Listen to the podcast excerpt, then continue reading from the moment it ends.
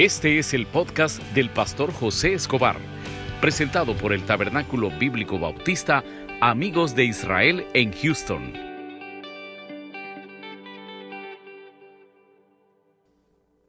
Valores bíblicos en la familia que no debemos perder. Valores bíblicos en la familia. Efesios 5. Ahorita lo buscamos.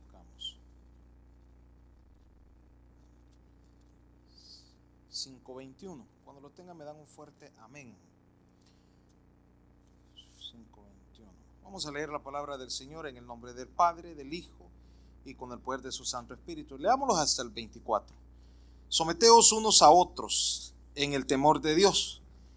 Las casadas estén sujetas a sus propios maridos como al Señor, porque el marido es la cabeza de la mujer, así como Cristo es la cabeza de la iglesia, la cual es el cuerpo, y Él es su Salvador. 24. Así que, como la iglesia está sujeta a Cristo, así también las casadas lo estén a su marido en todo tiempo. Oramos, Padre, gracias por la familia que nos has dado, por la esposa, por el esposo, por los hijos, por todo lo bueno que tú has sido. Esta mañana ponemos en tus manos esta meditación. Háblanos a través de tu palabra, edifícanos. Oramos por las peticiones, por los problemas que podamos estar pasando en este momento. Regálanos un milagro sobrenatural. Bendice nuestras vidas en el nombre de Jesús. Amén y amén. Pueden sentarse. En el año 62 después de Cristo, salen cuatro hombres de Roma. Y yo creo que el gobierno romano no sabía lo que estos cuatro hombres llevaban. Y lo que llevaban estos cuatro hombres cuando salen de Roma eran cuatro cartas, cuatro libros. Y comienzan ellos a caminar rumbo a Asia, eh, Asia Menor, lo que hoy se conoce como Turquía.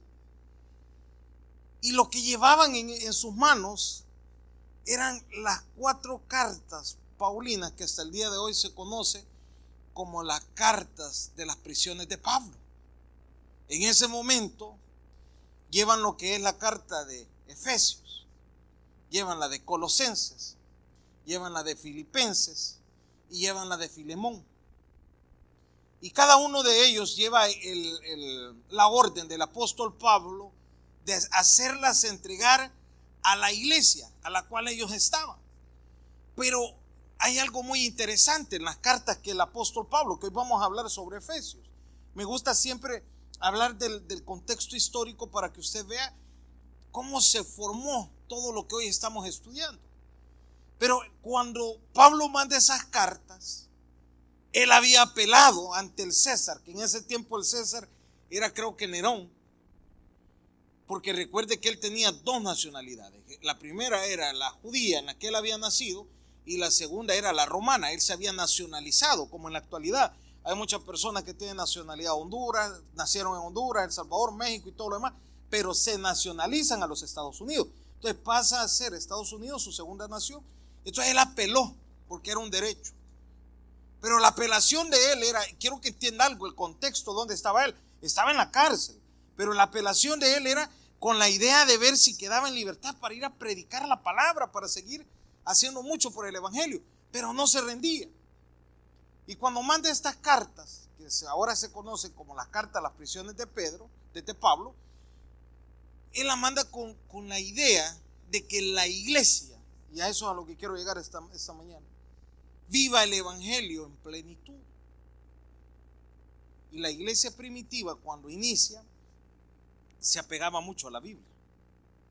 Entonces, como se apegaba mucho a la Biblia, el apóstol Pablo a la iglesia de Éfeso le había tomado mucho cariño, ya que eh, eh, lo, lo, hablamos en otros tiempos pasados, que él había estado en dos ocasiones en Efesios. La primera vez fue por tres meses, la segunda vez fue por tres años. Pero él le manda a la iglesia de Éfesos una carta de amor, una carta de cómo manejarse en los caminos de Cristo, una carta de cómo tener ese crecimiento en la fe. Y no solo eso, hermano, también mandó un mensaje a la familia. Mire qué bonito. Y el mensaje que mandó a la familia es el que vamos a hablar hoy. ¿Por qué? Porque el tema, no sé si se lo di, pero el tema es valores bíblicos a no perder, hermano. Porque el problema está que así como van viniendo generaciones, los valores se van perdiendo. Y la gente dice, es que la moda, mi hermano, la Biblia no está de moda. La Biblia se mantiene. A nosotros nos enseñaron que Jesucristo es el mismo de ayer, de hoy y por los siglos. No va a cambiar, hermano. Entonces no hay una razón para que la iglesia quiera cambiar. No hay una razón para que nosotros querramos cambiar la iglesia. La iglesia no se puede cambiar. Y el problema es que a veces queremos hacer atractivo el Evangelio, queremos hacer atractivo eh, todo solo para que la gente pueda buscar eh, de Cristo. Cristo no necesita ser atractivo. Él lo es todo. Entonces cuando comienza aquí, hablan sobre la familia. Yo les recomiendo algo. Anoté aquí unos detalles que creo que les puede servir. Eh, en la carta a los Efesios, ahorita que pueden, pueden, podemos estar leyendo, en la carta a los Efesios habla la iglesia y el propósito de Dios, la iglesia y el poder de Dios, la iglesia como la casa de Dios, eh, la iglesia como la revelación de Dios, la iglesia y la plenitud de Dios, que es lo que vamos a hablar hoy. Ahí está la Biblia. Habla también sobre eh, la iglesia y los estándares de Dios. Y el más interesante, la armadura de Dios, que creo que lo hemos escuchado en Efesios. Pero cuando Pablo le habla a la familia, a mí lo que me gusta en este primer versículo es, en el 5.21, aquí nos deja un mensaje a no perder los valores, tanto padres como hijos. Aquí van los dos. Mire lo que dice en la primera parte, 5.21. Eh, perdón, sí, 5.22, acá está. Someteos unos a otros, ¿en qué dice ahí, hermano? Es decir, que la responsabilidad de no perder los valores cristianos es de todos, hermano. Es de todos. Usted quiere que Dios bendiga a su familia. Mire, caminen los tres juntos, los cuatro, los cinco, no sé cuántos son de su familia. Tenemos que caminar la misma línea. Someteos los unos a qué dice ahí, hermano. Aquí no solo dice someta usted a su esposa. O los padres de familia que tenemos la costumbre de someter a nuestros hijos. ¿Y usted, papá? ¿Y usted, mamá? Si usted quiere que su familia en verdad esté respaldada por Dios, si usted quiere que su familia de verdad tenga esa bendición de Dios, lo que tenemos que hacer es el núcleo familiar, caminar a la par de Cristo. Caminar a la par de Cristo.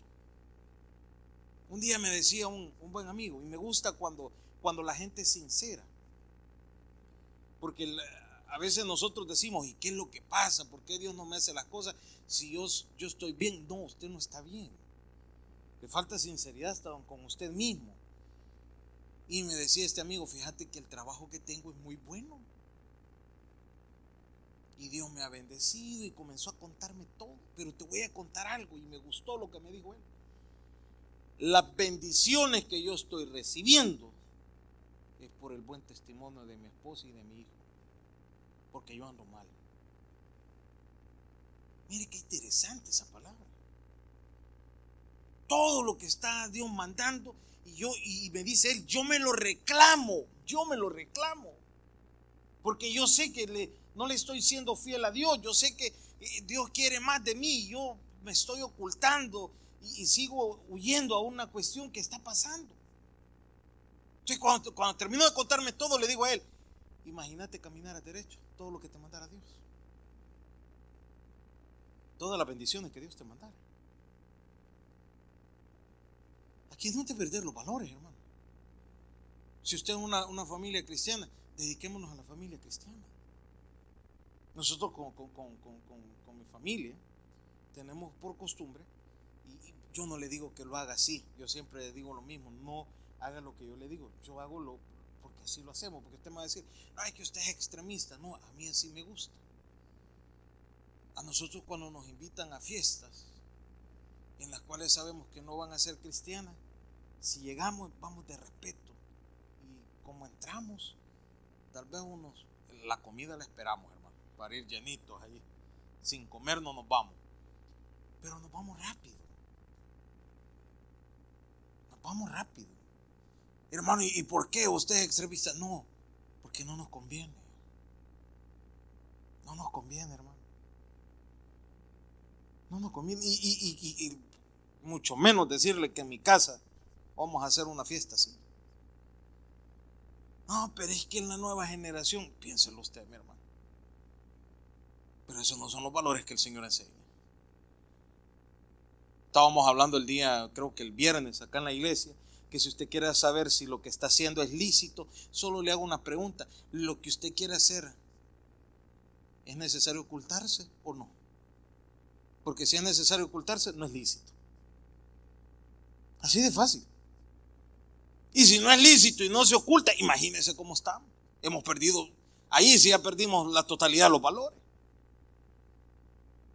Entonces aquí está hablando que la familia no debe de perder los valores, tanto padre, madre e hijos. Porque a veces nosotros los padres somos buenos para exigirle valores a nuestros hijos y los nuestros están mal. Los nuestros están tirados.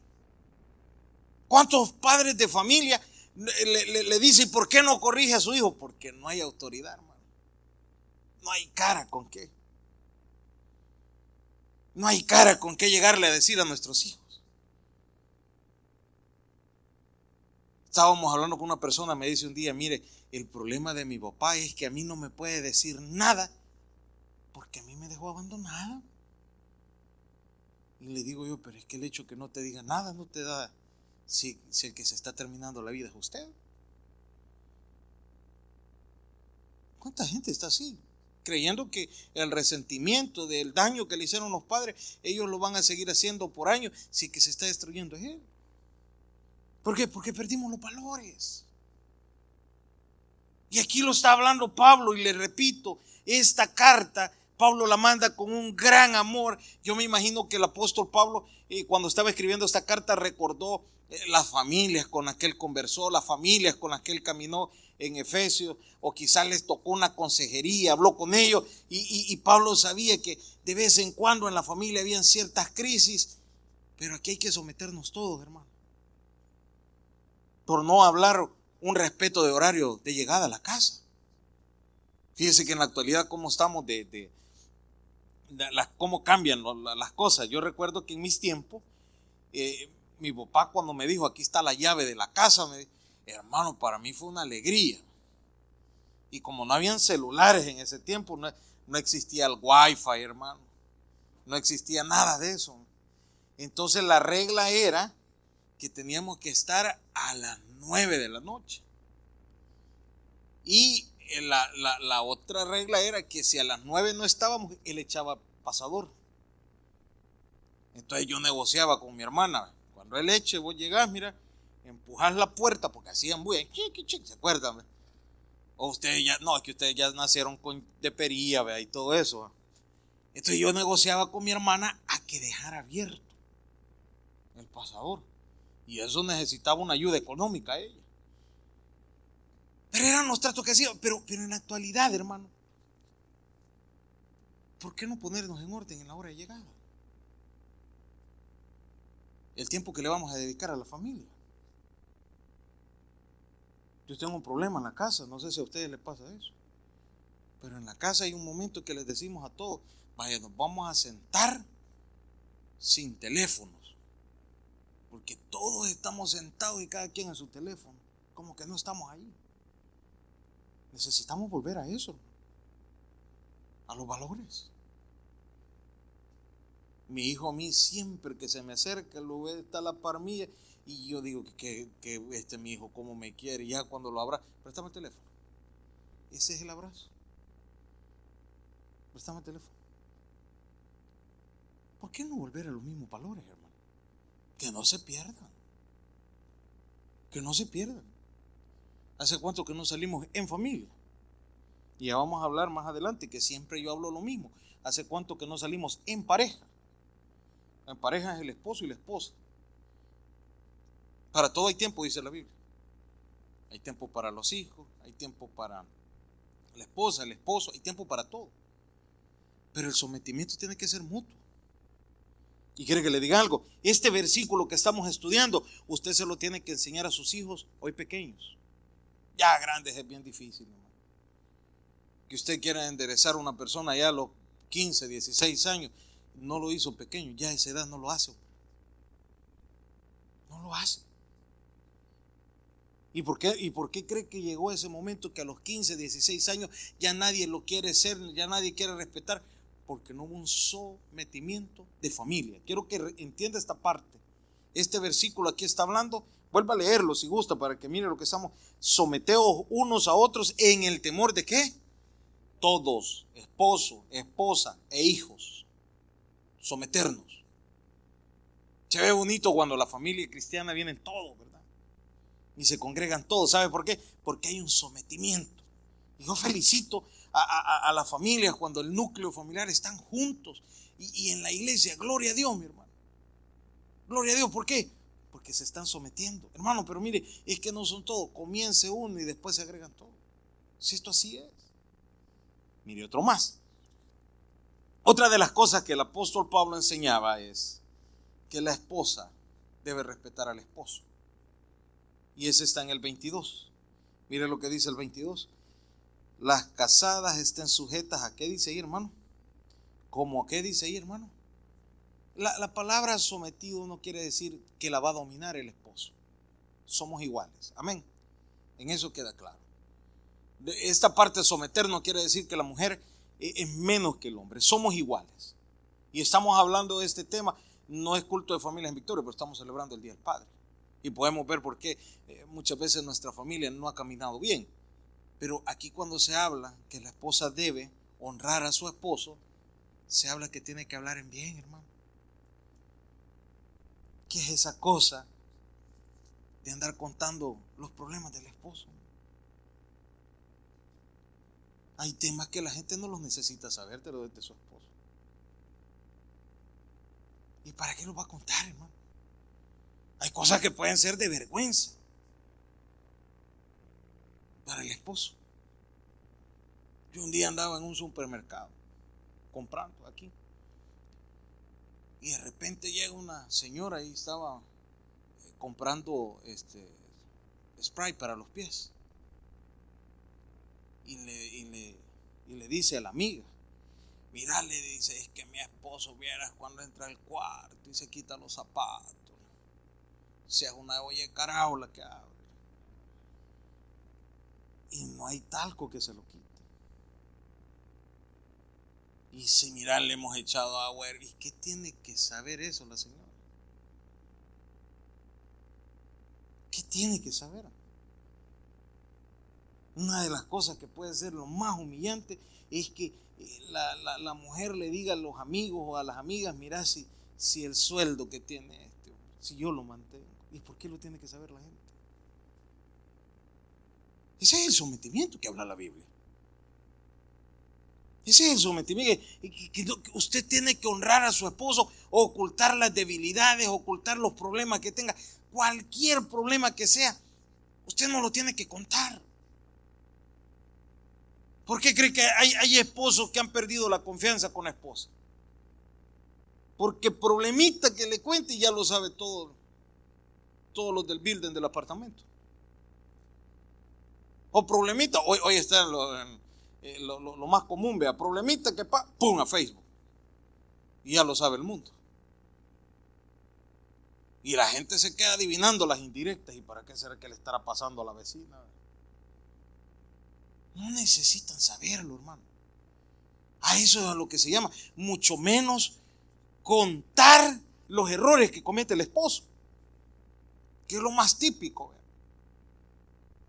Y les voy a dar un consejo. Fíjense que cuando la Biblia habla que la mujer es ayuda idónea, no es cierto que a veces usted quiere hacer algo y no le cuenta a su esposa porque su esposa le va a decir que no.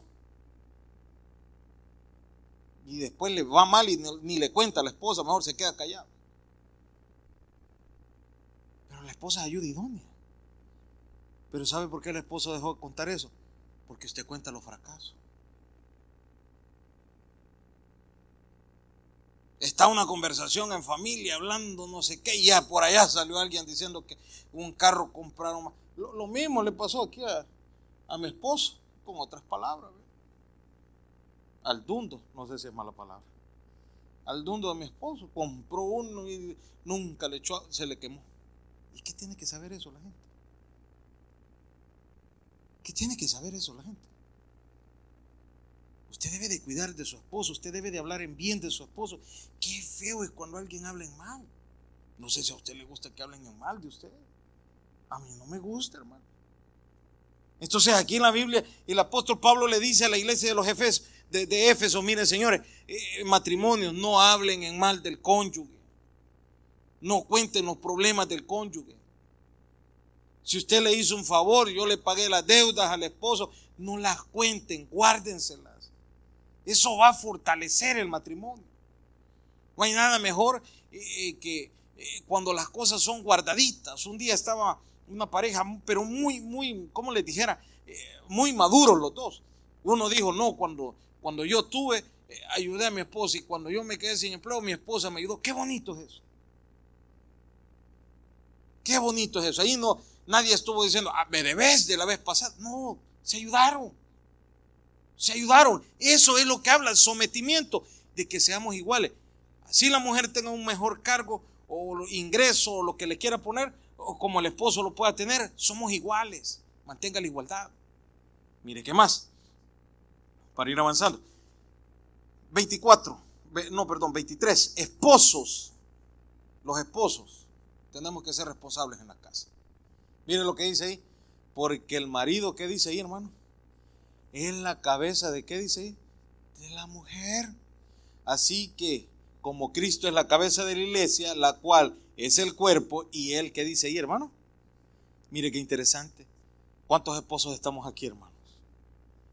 No hay esposos. Solo levántame la mano para verlo. Miren, hermanos, nosotros los esposos, los carros nosotros los tenemos que llevar a los talleres. No hay que mandar a las esposas, hombre. ¿O no? Hay trabajo que es de hombre. Mira, fíjate que ando un, lo más típico, las mujeres que han encendido el, que le falta aire a la llanta. Si eso es de usted, hombre. Eso es suyo. Eso es suyo. ¿Por qué no lo hace usted? Cambio de aceite, frenos.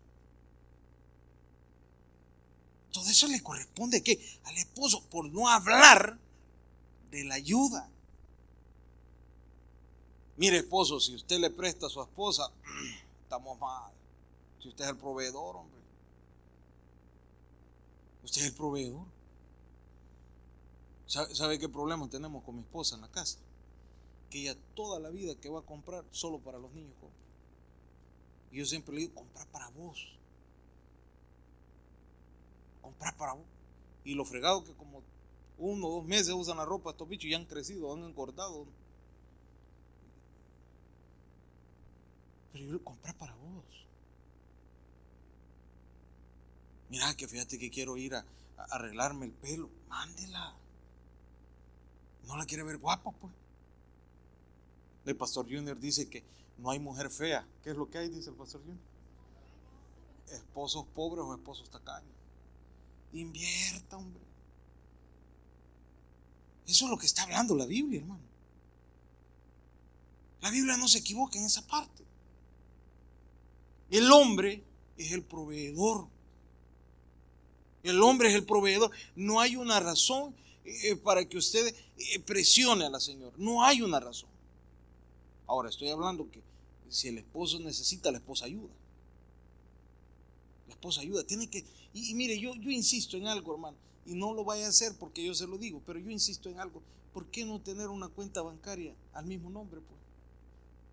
y que la misma aplicación la manejen los dos y estar viendo cuánto hay. Si de todos modos no hay nada y que vean. ¿Y qué? ¿Qué le va a robar la doña? ¿Qué le va a robar?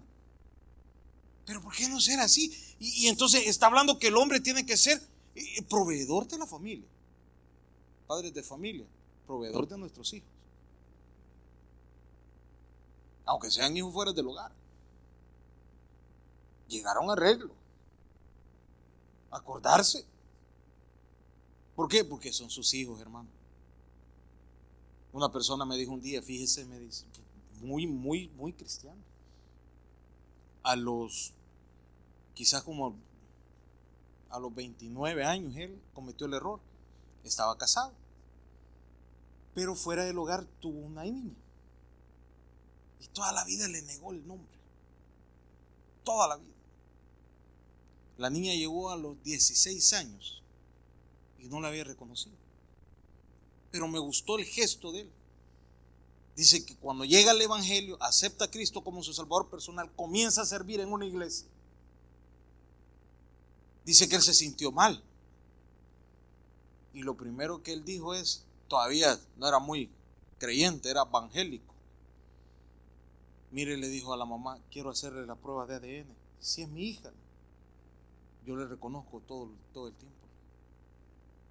Y le hace la prueba y sale que es la hija. Gracias a Dios el, hermano está bien bendecido. Y dice que desde ese momento le mandó para un carro a El Salvador, le pagó la universidad. No sé cómo estará hoy. Pero él me dijo, ¿cómo era posible que yo a mi iglesia llevara mi diezmo y estaba negando una hija regada? Y dice que le dolió tanto porque solo el imaginarse cuánto tiempo esta niña pasó sin, con necesidad. Y me dice él, no tiene todo lo básico, pero está llegando. ¿Por qué? Porque es cabeza. Es cabeza. Entonces, el hombre está para eso, hermano. Y, hoy que estamos celebrando el Día del Padre, podemos darnos cuenta por qué muchas veces el Día del Padre no tiene tanto movimiento como el Día de la Madre. Porque no hemos, no, no hemos dado mucho amor. Entonces aquí está hablando que el hombre es, ¿qué dice ahí? El proveedor de la casa. El hombre es el, que va a proveer. El hombre no tiene que, exigir mucho. Y yo siempre digo algo para no exigir. Hermano, manejen la finanza los dos. Es lo más sano. Mire otro más. Valores bíblicos a no perder. Santiago 4.8. Santiago 4.8.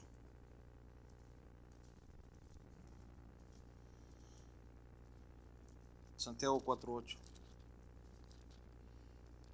La familia debe tener una buena relación para con Dios. Santiago 4.8. La familia debe tener una buena, buena relación a Dios. ¿Cuál puede ser una buena relación? Asistir a sus cultos. ¿Cuál puede ser una buena relación? El altar familiar, mi hermano. Mire lo que dice ahí. Acercaos a qué dice ahí. ¿Y qué dice después? Y él se acercará. ¿Quién dice ahí? A ustedes, a nosotros. Y me gusta lo que dice ahí. Pecadores, ¿qué dice ahí, hermano? Limpiad las manos y vosotros, los de doble ánimo, purificad, ¿qué dice ahí, hermano? Y mire qué interesante, aquí nos está diciendo que nos acerquemos a Dios y Él se acercará a nosotros y nos agrega y nos dice, es que mire, yo no me acerco porque he sido malo. Acérquese, hombre, Dios así lo acepta. Y ahí dice que Él va a limpiar sus manos. Él va a limpiar sus manos. Satanás eh, le, lo, que le interesa, y es, pero, pero está trabajando duro. Hoy a las nueve queríamos no alcanzamos a llegar a esos puntos en, Santiago, es que nos quiere hacer religiosos. Y cuando nos hacen religiosos, nos llenamos de prohibiciones. Y a, a, los esposos, a la esposa, a los hijos. Y cuando somos religiosos, juzgamos el pecado del otro. Y le decimos al muchacho, al hijo, mira, y así vas a ir a servir y no te das cuenta cómo son, lo que gritas, las palabras. Deje que Dios lo limpie, no usted.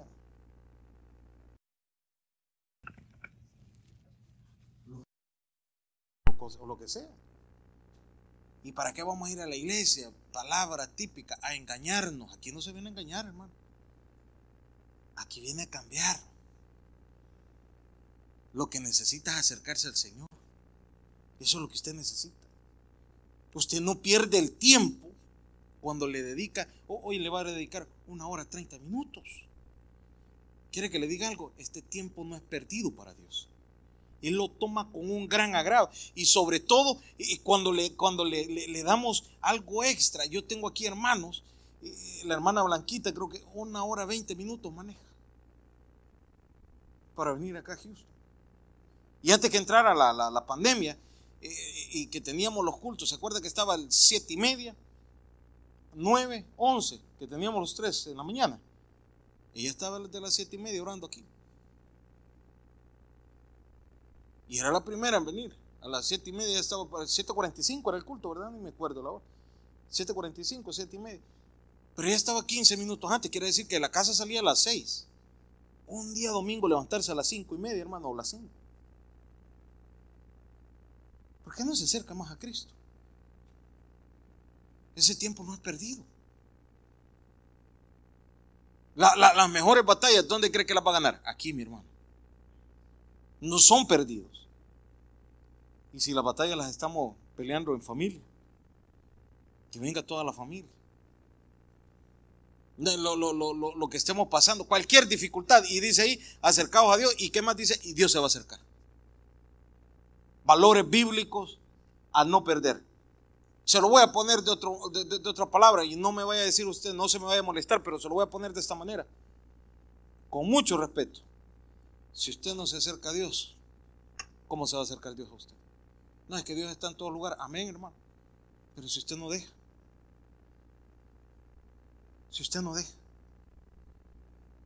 Y le voy a decir algo. El amor de Dios es tan grande que a cada rato lo busca. Lo busca en el trabajo, lo busca en el tráfico, lo busca donde lo protege, lo busca en la salud, lo busca en todo. No se aparte, acérquese. Ese valor bíblico no lo podemos perder. ¿Y qué gana si usted se acerca? para limpiar sus manos. Lo va a apartar de esos caminos malos. Mire qué más, ahí mismo. Y vosotros los de doble ánimo, ¿qué dice ahí, hermano? Aquí nos habla casi a todo, ¿verdad? Los de doble ánimo. Los que un día estamos que sí, que hoy vamos a hacer todo por Cristo y después no. Nosotros entrábamos a predicar a una cárcel de máxima seguridad en El Salvador. Y el conteo para saber quiénes estaban en el culto eran los que ponían las manos en los barrotes. Ese era el conteo que teníamos. Entonces nosotros lo que hacíamos era, este, predicábamos en el pasillo, a este lado las celdas, a este otro lado las celdas, y había cabal, como que ve esta línea verde, donde nosotros podíamos caminar. Era una línea amarilla, de ahí no nos podíamos salir. Pero el conteo que hacíamos era los que sacaban las manos así. Ah, este estuvo en el culto, este otro, este otro. Y los que aplaudían. Pero los que se quedaban acostados, nosotros hacíamos se cuenta que no habían llegado al culto, porque no se levantaron. Y esa era la regla. Y yo pensaba que nosotros lo tomábamos así, pero es la regla que ellos tienen. Y se preguntaban, ¿vas a ir al culto? Y en la misma celda, imagínense. No, y se quedaba acostado. No fue al culto. Pero a lo mejor escuchaban. Pero a veces estaban de doble ánimo. Entonces adentro, como se hizo un acuerdo, ellos mismos, no la iglesia, la iglesia no tenía nada que ver con esos acuerdos, sino que ellos nos contaban, que dicen que si usted era, por ejemplo, allá el problema de, mi país, El Salvador, son las pandillas. Si usted era de la pandilla X y les decía que se iba a ser cristiano, en ese momento a usted ya no lo ponían a ser ilícitos, pero siempre era de la pandilla, estaba como retirado, digamos. Y nos tocó atender un caso que el tipo renunció a la pandilla. Entonces, cuando renunció a la pandilla, la pandilla le hicieron como un juicio adentro entre ellos mismos y le dijeron que pidiera el traslado, que le daban 45 días. Si a los 46 días no se había movido, lo mataban. Esas eran las reglas de ellos. Pero la cuestión es que a lo que quiero llegar es que cuando ellos hacían el trato de que se hacían cristianos, ellos le decían, pero no te queremos que seas tibio, porque si andás con doble ánimo, que es el versículo que está ahí, te damos un minuto loco. Imagínense lo que les iba a pasar en ese minuto loco. Lo iban a agarrar a golpes entre todos. Era la pandilla, no, no, nosotros no les decíamos nada. Nosotros lo felicitábamos, tal vez así lo enderezaban. Los de doble ánimo, hermano. Los que nos queremos rendir. Los que todos los días pasamos, ay, hoy sí ya no aguanto. Y yo no sé por qué todos los problemas nuestros los relacionamos a, la iglesia. Quizá ya no voy a ir a la iglesia. ¿Qué tiene que ver? ¿Qué le hizo Dios? Vaya. ¿Qué le ha hecho Jesús? No le ha hecho nada. Todo va relacionado a la iglesia, la iglesia, la iglesia no le ha hecho nada. Jesús no le ha hecho nada, al contrario, le dio la salvación. Entonces dice que si se acerca a Dios, hasta sus dobles ánimos cambian. Si usted se acerca a Dios, ya no va a andar con esos dobles ánimos. Mire uno más para finalizar, se fue el tiempo. Isaías 3.10. 11.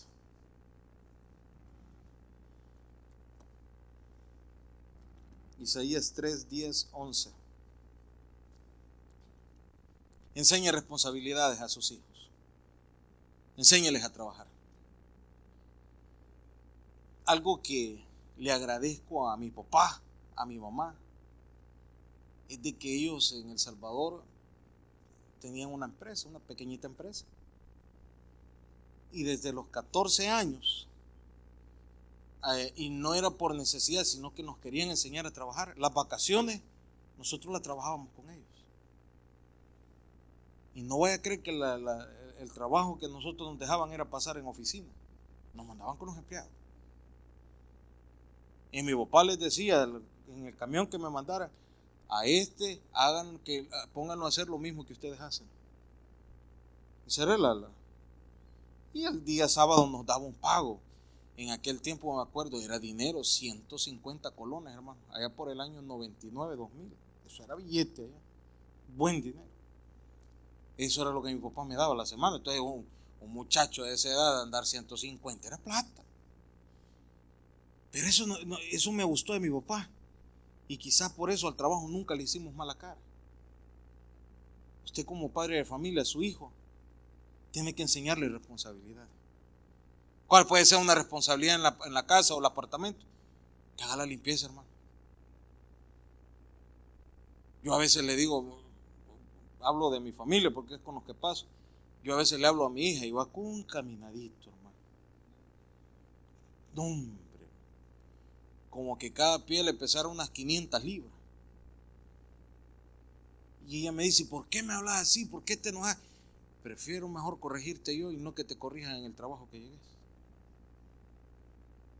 Prefiero mejor yo decirte las cosas, que te trabajes, que movas, que, que puedas ser activa, porque sos inteligente. Los, niños de este tiempo, los jóvenes de este tiempo, tienen una inteligencia más grande que cualquier otra cosa pero no la quieren explotar. ¿Por qué? Porque los consentimos.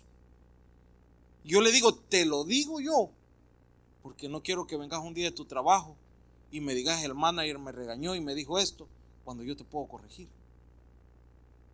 Enséñales a trabajar, hermano. Enséñales responsabilidades. Yo, una de las cosas que yo les digo a ellos, y se los digo, no es que lo necesitemos, pero yo les digo a ellos, porque eh, ellos ya hablan, no, mira, cuando tengamos tal, tal edad, eh, nos vas a conseguir un carro. Sí, pero la aseguranza la pagas vos. La gasolina la pagas vos. Te lo voy a dar cuando tengas un part-time. Porque te vamos a dar el carro, pero no te vamos a dar el gas. Tenés que ser responsable de tu deuda. Y cuando puedas vas a pagar tu celular también. Eso es lo que hay que comenzar a enseñarles. El problema es cuando mandamos a nuestros hijos y no les enseñamos a trabajar, hermano y se casan. ¿Y sabe qué es lo que pasa? Que después de la casa no sale Como nunca le enseñó a trabajar. Y a los días ya le lleva el nieto. Y le lleva la nuera. Porque esa sí era nuera. Esa sí era porque la llevó. Y después le, o el yerno. Ahí téngalo. Porque nunca les enseñó responsabilidad. Yo le decía a una persona hace poco, una pareja muy, muy bonita la pareja. Mire, me dice, si Dios lo permite, vamos a arreglar nuestra vida. Y les pregunté a los dos, ¿trabajan? Sí, me, ya están listos. Y primeramente Dios bendiga ese matrimonio. Pero vienen de dos familias que les han enseñado a trabajar. Enséñeles a trabajar, enséñeles responsabilidad. ¿Por qué mejor que usted se lo enseñe en casa y no que la vida se los enseñe. Démosle un aplauso al Señor. El mensaje ha llegado a su final. Abra su corazón y reciba al Señor Jesucristo como su Salvador personal, invocándole de esta manera. Señor Jesús, yo te recibo hoy como mi único y suficiente Salvador personal. Creo que eres Dios, que moriste en la cruz por mis pecados y resucitaste al tercer día. Me arrepiento soy pecador, perdóname Señor. Gracias doy al Padre por enviar al Hijo a morir en mi lugar, Gracias Jesús por salvar mi alma hoy, en Cristo Jesús. Amén. Bienvenido a la familia de Dios. Ahora le invitamos a que se congregue con nosotros. Estamos ubicados en el 6611 Bisonet Street, Suite 112, Houston, Texas, zip code 77074. Le esperamos.